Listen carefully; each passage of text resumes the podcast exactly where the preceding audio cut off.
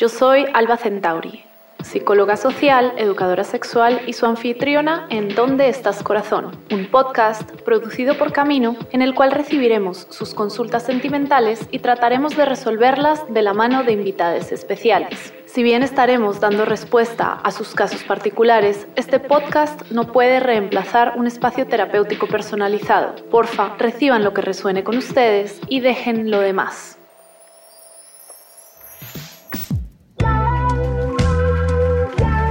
Hoy estamos acá para hablar sobre corazones rotos, tusas, duelos y todas esas cosas que nos pasan al terminar las relaciones sentimentales con Susi Rabe.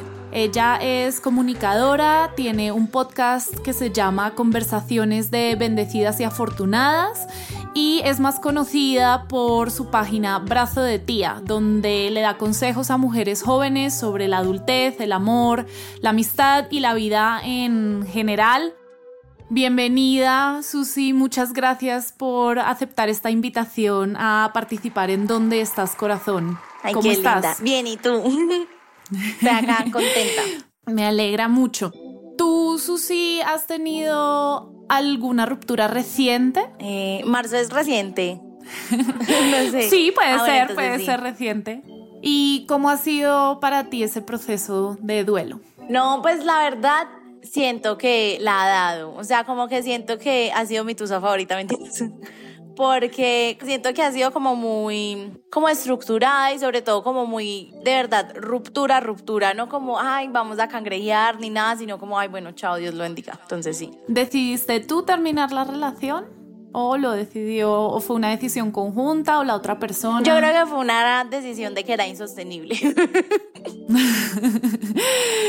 a veces toca. ¿Cómo, ¿Cómo te diste cuenta que ya no era posible mantener esa relación? Pues el, el man hizo algo muy feo, entonces como que siento que no, pues como que no me corresponde a mí.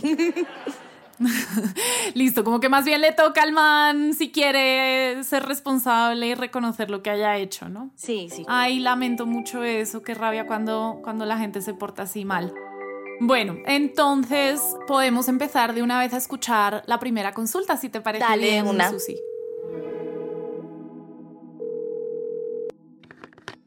Y bueno, yo estoy en una que me tiene fatal. Y, es extraño porque, bueno, verás, se trata de una infidelidad en donde yo he venido siendo el amante. Y entonces, cuando trato de ser racional, pienso que esto es una ruptura de una relación totalmente imaginaria, ¿no? Que cuando me duele haber perdido una pareja, bueno, pues no había tal pareja tampoco. Eh, Laura se ha ido de la ciudad a encontrarse con su esposa y bueno, es, es muy extraño y también ha sido muy difícil como no caer en este lugar de sentirme una completa estúpida, ¿no? Por haberme eh, sentido y vivido como una pareja y como también salvarlo a él, ¿no? del lugar del, del mal hombre y poderme quedar con una experiencia ¿sabes? Que pueda agradecer, porque, bueno, también fue maravillosa. Entonces, bueno, ¿cómo, cómo hacer, no? ¿Cómo hacer para lidiar con, con una ruptura de una relación imaginaria? Y cómo, cómo salvarnos a los dos de, de unos lugares tan descalificadores para ambos. Uf, em, empezamos fuerte este episodio. Creo que aquí se juntan un montón de, de temas, Susi, ¿verdad? Y por un lado, yo quisiera decirle a nuestra consultante que no es una relación imaginaria, es decir, hay muchos asuntos éticos que se nos juntan aquí a la hora de darnos el derecho a estar tristes por una ruptura en una relación en la que las condiciones de entrada eran desde la deshonestidad o el engaño, pero igual la relación existió, no existía en la imaginación, hubo un intercambio, unos compartires, unos, unos tiempos en conjunto y aunque no fuese una relación de pareja, sí era una relación erótica que había construido su propia amatoria y sus propios símbolos para el compartir en esos espacios íntimos. Entonces creo que empezar a poder hacer ese duelo de una situación así complicada parte por darnos el, derecho a estar tristes por eso. ¿Te ha pasado a ti esto alguna vez, Susi? ¿Qué le recomendarías a nuestra consultante? Es que yo creo que va full como por la línea de lo que estabas diciendo al principio y es como, ok, aunque sea una relación que dentro de los términos que tenemos como más comunes para las relaciones como, no sé, noviazgo, matrimonio, lo que sea, aunque de pronto no encajes como en una de esas palabras, siento que es que al final del día cualquier vínculo que tú establezcas con otro es una relación y eso aumenta un poquito más la tuya, es como no tener esa capacidad de nombrarlo y sobre todo sentirse como sin derecho a, a sufrirlo, a llorarlo, a vivirlo Sí, total, esto que estás diciendo me parece interesantísimo y es que darle nombre a la relación parece que de alguna manera hace más tangible la pérdida porque era algo y entonces cuando no es nada no nos permitimos tener la tusa porque eso no era nada o no éramos pareja y el corazón no funciona así, las si emociones te, si te está doliendo es por algo. O sea, si no fuera nada, pues te haría igual X. Exactamente. Y pues ahí hay otro componente que, que creo que me parece interesante mencionar que tiene que ver con la idea, porque la consultante al final dice, yo me estoy sintiendo estúpida por estar entristeciéndome por algo que igual no fue nada.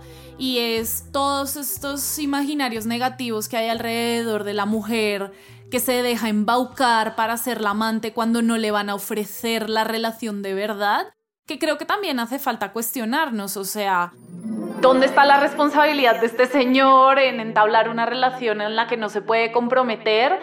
Y yo en realidad soy tonta por querer estar en ese lugar o realmente pues también hay toda una serie como de estructuras que me llevan de alguna manera a buscar esa competitividad con otras mujeres, por ejemplo, a querer tener ese espacio de ser la única y a darme menos importancia si acepto cualquier cosa que sea menos que eso, ¿no? Y yo siento que también es como una cuestión de de pronto hacer como un análisis desde la intención, porque, ok, tú te puedes enamorar de alguien con pareja independientemente de si es moral, ético o alguna cosa de esas, pero siento que también es como desde donde nace tu sentimiento y desde donde nace la intención de ese sentimiento, porque pues está muy interesante, sí. En realidad una, o sea, cuando te va a gustar a alguien, pues hay cosas de y si tú no estás como en modo le voy a hacer daño, pues quiero destruir su vida y que se quede conmigo, sino simplemente como moza, pero desde el respeto. Está interesante esta idea tan disruptiva de la monogamia que yo alguna vez he tenido momentos con personas que me preguntaban, bueno, ¿y qué pasa si resulta que mi pareja ha empezado a salir desde nuestra relación que es abierta, poliamorosa, consensuada, desde la honestidad, pero mi pareja está saliendo con alguien que tiene una relación cerrada de entrada y ahí hay como dos opciones, ¿no? En términos de entender eso a nivel ético y es por un lado, si yo no he hecho esos acuerdos, yo no soy responsable de cumplirlos de alguna manera. Y por otro lado, es como, bueno, igual es deshonestidad, yo no quiero las mentiras en mi vida y en mi red afectiva y entonces pues no me voy a meter en eso. Pero se puede ser, ¿tú crees, Susi, una moza con responsabilidad? Sí, porque es que yo siento que, o sea, ya como en, en, ejemplos de vida diaria, una cosa es tú como, marica, me enamoré, no sé, de una persona que tenía pareja, se empezaron a meter lo que sea, y ya otra es como ser ese tipo de personas, así súper de telenovela, que llama a la pareja o que le dice como estamos en tal lado o cosas así, que siento que ya es como muy desde tu intención, es hacerle daño a ese tercero, por así decirlo. Es como muy distinto, yo creo, estar en una relación asumiendo el lugar secundario que yo tengo en la vida de esa otra persona, ¿no? Como de alguna manera asumiendo esa jerarquía que puede haber entre su pareja principal y oficial y yo, o estar en ese tipo de relación también como intentando que dejen a la esposa por mí de alguna manera. Creo que eso es lo que estás intentando decir, ¿no es cierto? Sí, sí, total. ¿Nos pones, por Andrés, la siguiente consulta? ¿Cómo hago para que en nuestro próximo encuentro, y hablo de algo común, guardarme esas ganas de decirle lo mucho que lo extraño, quiero y me gusta. Obviamente hablo de mi ex. Llevo un año en este trabajo. Estoy mejor. Yo ya estoy creo que superando. Pero todo se puede derrumbar en cualquier minuto. Ay, no. Pero darle un abrazo, qué pecado. Cierto, muy conmovedor esta consulta. Y siento que todo el mundo ha estado ahí. Tú? Pues a, a todos nos ha pasado alguna vez, ¿no? A terminar una relación y las, aguantarse las ganas de escribir a la persona con la que estamos tratando de coger un poquito de distancia, de tomar distancia por nuestro propio bien, a veces incluso es muy difícil. ¿Has estado en esta situación? ¿Cómo has hecho, Susi, tú para lograr no caer en escribir en la borrachera o, o como en los momentos de más soledad al ex, para no cangrejear, mejor dicho? Me parece súper difícil, pero siento que, o sea, he caído, también he caído.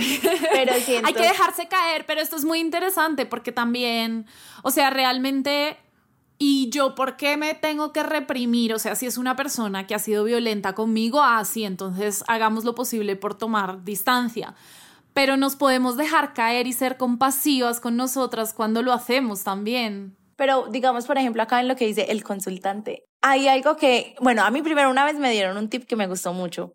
Y es que uno cuando termina, uno casi siempre borra esa última conversación. Y es como, no, no la borre, déjela ahí para que cuando usted se meta, usted Acuérdate. tenga ese testimonio ahí de que es una persona que no la da. Segundo, siento que también cuando uno extraña así, extraña mucho desde la idealización. Pues porque es que si esa persona fuera ese ser maravilloso que tú crees, es como que no estarían terminados, pues seguirían juntos. Creo que también anteponer en cierto momento y pues también en cierta proporción lo racional a los sentimientos. Esto, esto que nos cuentas de dejar la última conversación me parece el gran consejo de la vida porque yo he sido siempre la de yo borrar, no, no, todo, yo no pasó, no lo conozco, pero yo tengo todo. Y ahí Total, y ahí cuando uno entonces toma esa distancia de la situación real es cuando se montan las idealizaciones que nos hacen más y sobre difícil todo, seguir adelante. En la idealización, sobre todo, yo siento como de ver el pasado como con un lente muy de nostalgia y también de, pucha, analizar, es como realmente tú estás extrañando a esa persona o estás extrañando, entre comillas, el potencial que creías que tenía esa persona. Esto que dices me encanta, porque yo hablo siempre que hay tres tipos de duelo, pero si quieres, cuéntanos. No, pues eh, ahora lo... era como, como básicamente eso, porque es que uno siempre es como, pucha, en medio de la tusa, como muy desde el. Es que yo tenía demasiado amor para dar. Aparte que yo siento que también eso es un asunto que duele mucho, como sentir que uno tenía mucho amor para dar y no se lo recibieron. Y como desde el. Es que pudimos haber sido súper felices, porque pudimos haber hecho esto, pudimos haber hablado aquello. Pero creo que también a veces no es un asunto de buscar tantas respuestas o tantas explicaciones, porque acá, entrándome un poco más, esa ruptura que yo contaba al principio como que yo había tenido, la persona me dijo, pues no, vení, necesito que hablemos, no sé qué. Y yo en un momento dije, bueno, listo. Y cuando yo ya le mandé el pantallazo a mis amigas, todo el mundo me dijo, no vas a salir con esta persona porque a ti de qué te va a servir. Y yo toda herida. Yo como, no, yo quiero saber que algún día le importé y me quiso. Y una amiga me dijo como, es que cuando tú tengas esa respuesta, tú no vas a quedar tranquila. Tú solo vas a empezar a tener más preguntas. Entonces, porque si tú sí me querías, eh, no fue suficiente. Entonces, porque hiciste tal cosa. Entonces, siento que la tusa a veces no es tanto de indagarla, porque mal que bien, cuando todos hemos pedido un consejo para la tusa, estamos esperando que nos den como, pucha, como un Dolex, una receta mágica, que nos digan como usted hace esto y usted va a dejar de sentirlo y es como, amigo, no. La tusa se pasa sintiéndola, total. Literal. Hay un par de cositas sobre esto que estás diciendo que me encanta porque dentro del marco que yo manejo teórico sobre estos espacios de duelo, siempre me gusta compartirle a mis consultantes que son tres pérdidas distintas.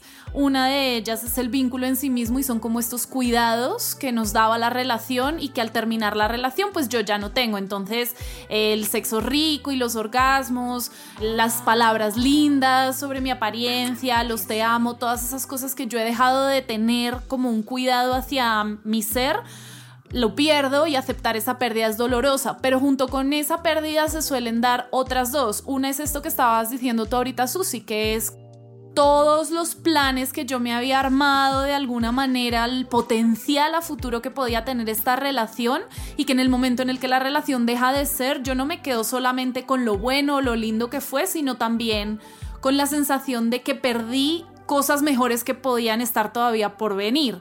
Y el último es la idealización a esta persona y es como a veces al final de las relaciones desafortunadamente terminamos en unos... En, un entorno como a través de unos comportamientos que nos desvelan que la otra persona no era como yo me la imaginaba, que tenía quizá formas de actuar descuidadas o incluso comportamientos pues cuestionables a nivel ético o hasta violentos.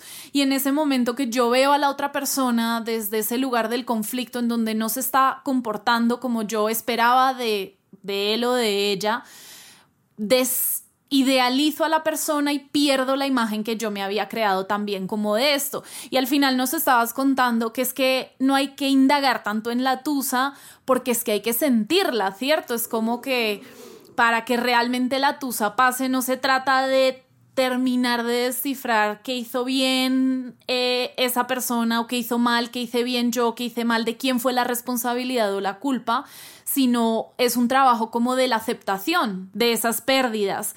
Entonces, creo que el consejo para el consultante sonaría algo así como que se ponga a pensar en el por qué terminó la relación un poquito, que hable con sus amistades y que le recuerden de alguna manera pues que ese no era el lugar para encontrar la satisfacción y el bienestar que está buscando en sus relaciones y eso les sirva de motivante para quitarse un poquito esas ganas de escribirle a la expareja. Y yo siento que... Em, ay, sí, interrumpí. Yo siento que también es como algo de aterrizarlo en el tiempo. Pues porque muchas veces no sé, la gente termina una relación de tres años y dicen como, ay, es que llevo tres meses entusado eh, soy un traumado, lo que sea, es como, pues, marica, ya duraste tres años con esa persona. Yo siento que uno también tiene que guardar ahí cierta proporción entre el tiempo de la relación y el dolor que puede llegar a sentir.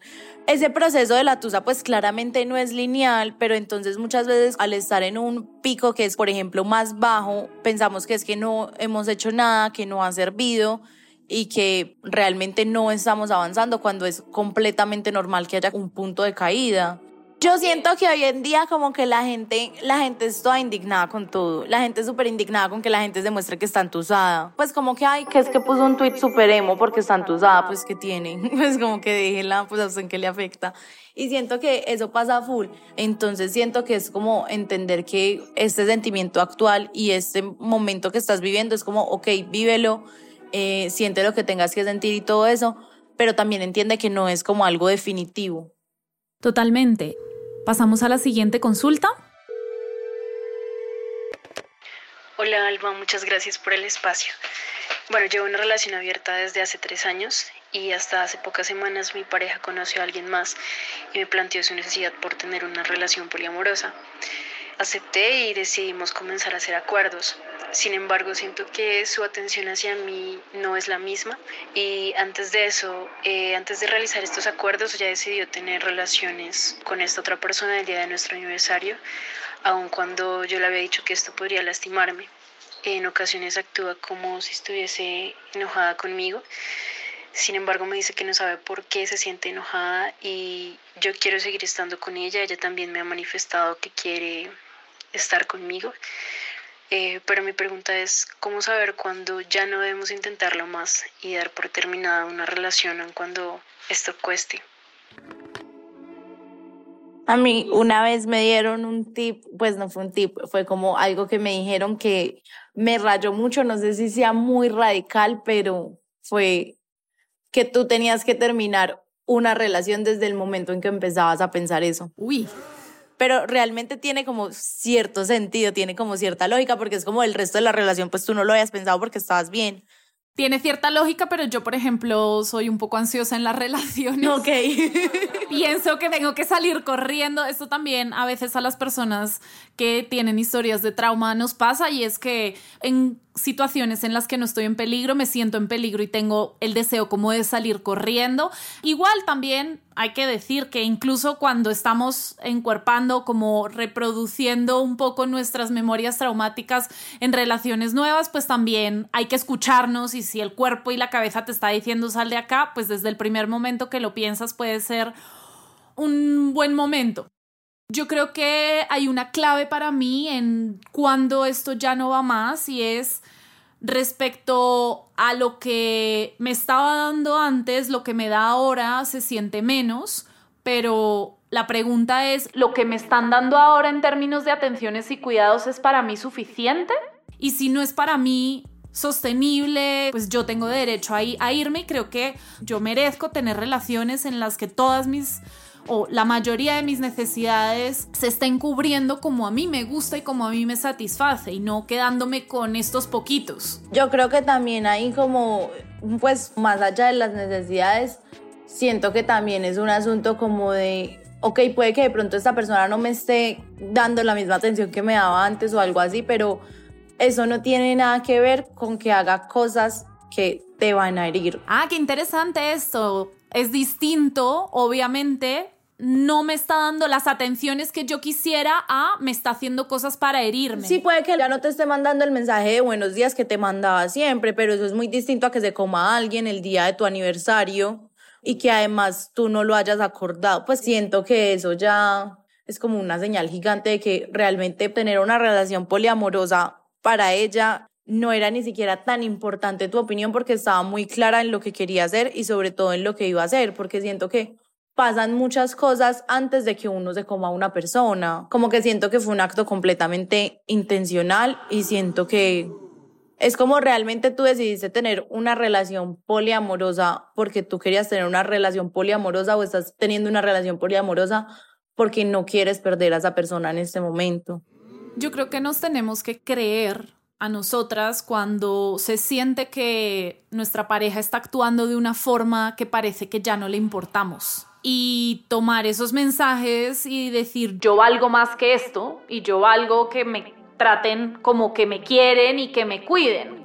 Igual ahí, pues seguro hay un montón de matices que, que no alcanzamos a saber en una consulta tan cortita, pero mm, si yo le digo a una persona, oye, ¿sabes qué? Me duele cuando te ríes de cómo me queda la cara con la mascarilla puesta. Y esa persona ya sabe que a mí eso me duele y aún así lo hace y lo repite y lo vuelve a hacer sistemáticamente o incluso justifica su derecho a seguirlo haciendo, pues sí, el derecho lo tiene, pero yo también tengo la obligación por mi amor a mí misma a irme.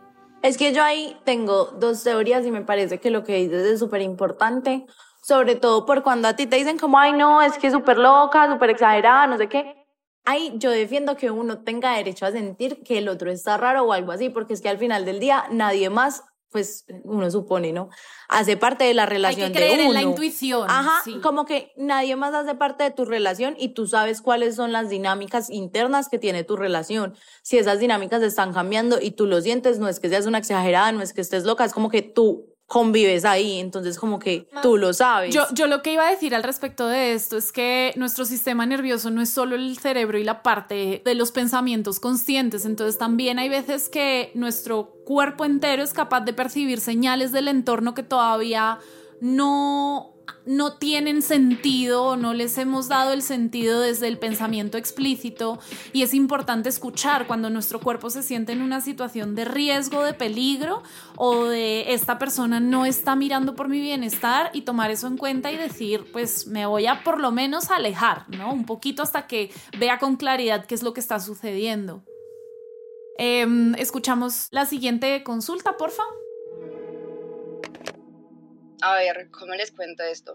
Me enamoré de mi mejor amigo o de un amigo pues muy cercano y obviamente todas mis amigas sabían pues como de esta situación. Yo nunca se lo conté porque pues realmente entendí que iba a ser solo una amistad, pero eh, pues digamos como que los sentimientos se mantenían ahí. Obviamente pues yo sentí, seguía súper tragada. La cuestión fue que eh, alguna vez salimos con una amiga mía y desde el momento que la conoció yo sentí que a él le gustó mucho pero pues yo confiaba igual que mi amiga, pues como que si me iba a decir algo pues respecto a él, si se sentía atraída cualquier cosa, me lo iba a contar y nunca estuve como desconfiada de eso, pero me enteré, no por ellos, sino por otra persona, hecho por mi mamá, eh, que estaban saliendo y ninguno de los dos me había dicho. Y pues digamos que cuando les hice el reclamo, pues los dos se lo tomaron súper mal. Ahora pues no soy amiga ni del uno ni del otro, pues entonces acá, pues en este momento yo estoy como entusada por dos cosas. Uno pues pues de esta traga que tenía yo con el man, pues yo le confesé todo, rompí la relación, perdón, con los dos y pues que ha sido súper duro porque es no solo lidiar con esta tusa de, del amor y de la traga, sino también como esta tusa de la amistad, como de la traición y también como de alejarla. Entonces, pues no sé, como qué recomendaciones tendrían ustedes como en este punto, como cuando se trata también como una tusa como más de amigos. Yo creo que esas son las que más duelen. Sí. ¿Has perdido tú, Susi, alguna amiga alguna vez? ¿Cómo has manejado eso? Siento que a mí al principio me dio muy duro, o sea, pero muy duro es muy duro, pero ya después creo que me di cuenta que realmente era una persona que no hacía falta en mi vida. Pero pues igual siento que también es un contexto muy distinto porque acá yo creo algo full y es que igual cuando la gente hace las cosas a escondidas es como que la gente tiene esa conciencia de que está haciendo algo que está mal. Sí, Yo pues si esta persona sabía, realmente siento que sí es como una traición. La parte no monógama de mí, o sea, casi toda yo, tiene algunas preguntas como por ejemplo, ¿por qué eh, si yo estoy enamorada de una persona o tengo sentimientos de amor hacia esa persona, porque mis amigas, si lo saben, tendrían que de alguna manera evitar acercarse o, o salir con esta persona que a mí me gusta? Y por qué es tan doloroso que de alguna manera no responda o no sean recíprocos los sentimientos que yo tengo de esa persona hacia mí. Y si esta persona se hubiera metido con alguien que no fuera la amiga, pues sí, igual dolería, si dolería tanto. Creo que esas preguntas pueden quedar ahí en el aire, pero me interesa también el asunto entonces de la pérdida de la amistad en el contexto que sea. Porque la amistad creemos que debe durar para siempre. Y eso no es cierto. No todas las vidas son compartidas desde la infancia, desde la niñez. Y al final, pues entender que a medida que yo voy cambiando o que van sucediéndonos acontecimientos, mi grupo y las personas que tengo cerca como amistades puede ir también mutando, pues hace parte de esta desidealización de la amistad como un lugar sagrado en donde me duele más porque era mi amiga y, me duele más que ella lo hiciera a, a esta otra persona o a él, ¿no? Yo creo que ahí también es como darle gracias a la certeza, aunque a uno de pronto no le guste tanto, porque es como antes tú igual seguías alrededor de esa persona y aunque no intentaras nada, como que igual tenía que haber en ti como cierta ilusión o cierto de pronto tal día tal cosa, ya mal que bien sabes que pues no, no va a pasar nada, el asunto se finiquitó a que también tú sigas viviendo tu vida esperando o dejando de hacer cosas por estar esperando. Y ya sabes que la respuesta pues es un no. Por lo menos permite cerrar un poco ya esa puerta y invertir las energías en encontrar y compartir con personas que sean un sí, ¿cierto? Eh, pues muchas gracias Susi, esto ha sido todas nuestras consultas por hoy en este episodio sobre duelos, rupturas, tusas, ¿de dónde estás corazón? ¿Sientes que hay alguna cosa final que quisieras compartirle a nuestros oyentes sobre el desamor? Bueno, primero, gracias por invitarme y segundo, creo que uno muchas veces cuando está triste, uno asume que la tristeza es para siempre. Siento que uno la, la siente demasiado eterna y que digamos, por ejemplo, otros sentimientos que pueden ser como más positivos o algo así, entre comillas, tú no les cuestionas su duración. Mientras que a esos que son de pronto como más bellos de sentir, sí lo haces, pero creo que también es como siempre tener presente que aunque pareciera de verdad, no se va a quedar ese algo ahí contigo toda la vida. pues con ese mensaje de esperanza de que lo que duele ahora no va a doler para siempre, nos despedimos y nos estamos escuchando próximamente. Esto ha sido todo por hoy en este episodio de ¿Dónde estás corazón? Un podcast de consejería romántica para amantes extraviados producido por Camino. Si les gustó este podcast y quieren mantenerse enterados de todas las novedades, les invito a que se suscriban y nos sigan en la cuenta de Instagram arroba donde estás corazón podcast. También desde mi propia cuenta, arroba poliactivismo, estaré compartiendo siempre los nuevos capítulos que vayamos grabando. Nos escuchamos en la próxima.